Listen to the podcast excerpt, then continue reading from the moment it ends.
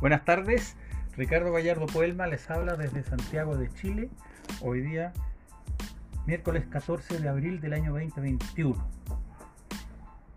para el programa Lo que Chile necesita. Bueno, voy a partir por los 20 millones de litros de agua pesada que tiene el Japón tras el desastre de Fukushima ya que los japoneses dijeron que no tenían más alternativa que verterlo en el Océano Pacífico circundante a sus costas. De a poquito. Esto lamentablemente es inaceptable no solo, no solo para los países eh, circundantes, vecinos al Japón, sino que para el mundo entero. Y en especial los países que tenemos océano y que compartimos el Océano Pacífico. Si hoy por hoy esos 20 millones de litros están debidamente resguardados y guardados, ¿por qué no los mantienen en su territorio en las mismas condiciones de seguridad en que están y ahí se quedan por la eternidad?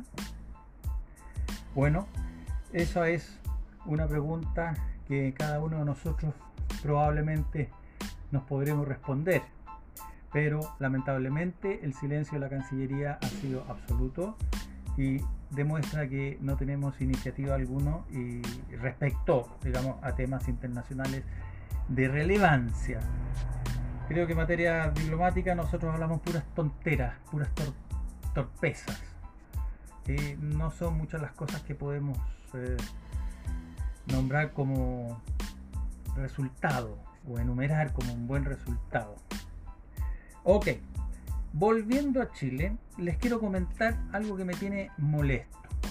Porque mi hijo, joven profesional, fue contratado eh, en el Ministerio de Salud, aquí en la región metropolitana, por el tema de la contingencia sanitaria respecto al COVID-19. Eh, su calidad de a contrata ya lleva casi dos meses y no le han pagado en el primero y el segundo parece que va por las mismas. Entonces, qué injusto es que a muchachos recién egresados, que el Estado los contrate y no les pague oportunamente es una vergüenza.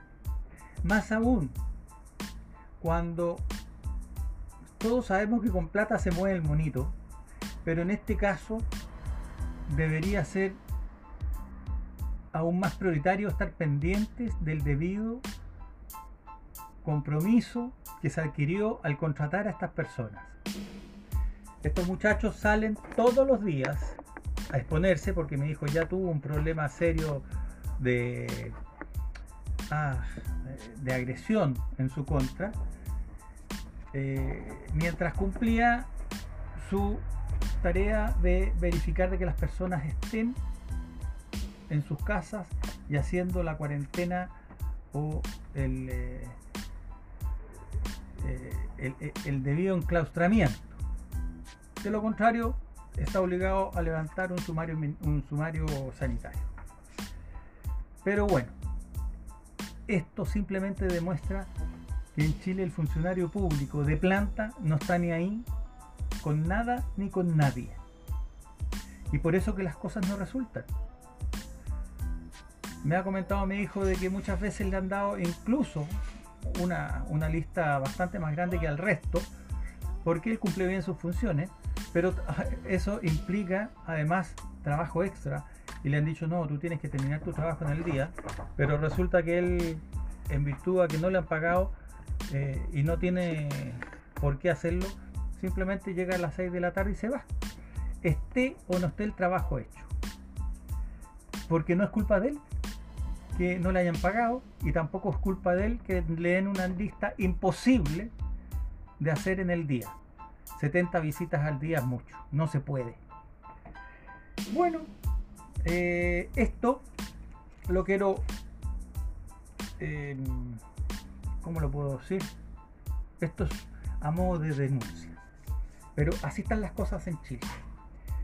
Igual que el tema judicial, los jueces corruptos, funcionarios del Poder Judicial corrupto, gente que se está sirviendo a sí misma y que no entregan lo mejor de sí.